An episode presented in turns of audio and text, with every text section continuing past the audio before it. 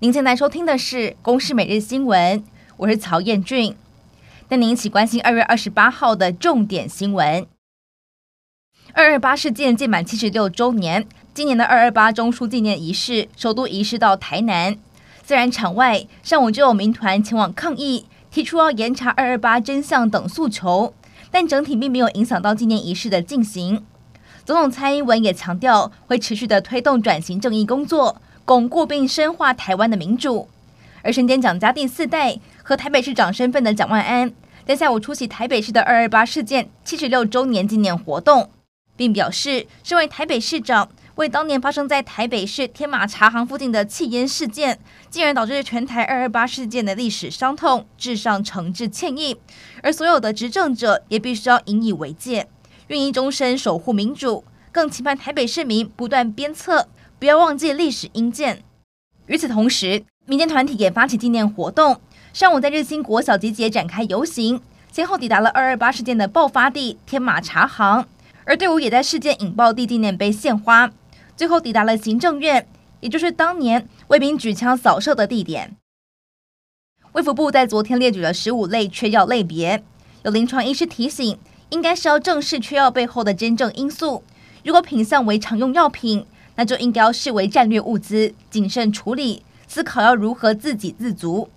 还有工会认为，防缺药中心应该是要扩大层级到各部会，因为这并非卫福部可以承担解决的。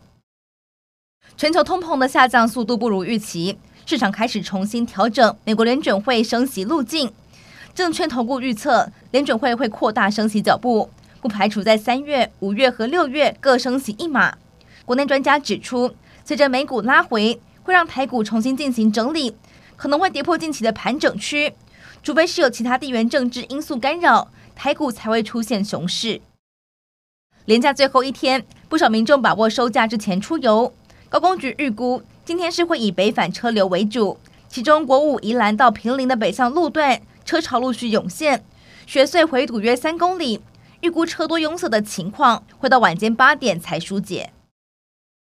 国防部预告修正《全民防卫动员准备法》，引发了关注。教育部近期已召集了地方主管机关讨论，严拟将十六岁以上的学生不分男女动员计划及名册，也让不少家长和教师团体认为可能会造成恐慌。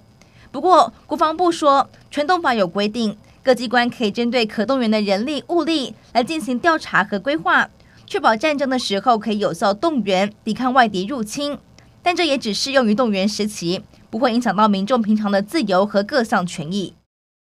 土叙强震发生之后，余震频传。二十七号再次发生了规模五点六余震，造成一人死亡，上百人受伤，还有数十栋建筑物倒塌。土耳其司法部持续的调查建筑施工弊端，目前已经有近两百人被逮捕。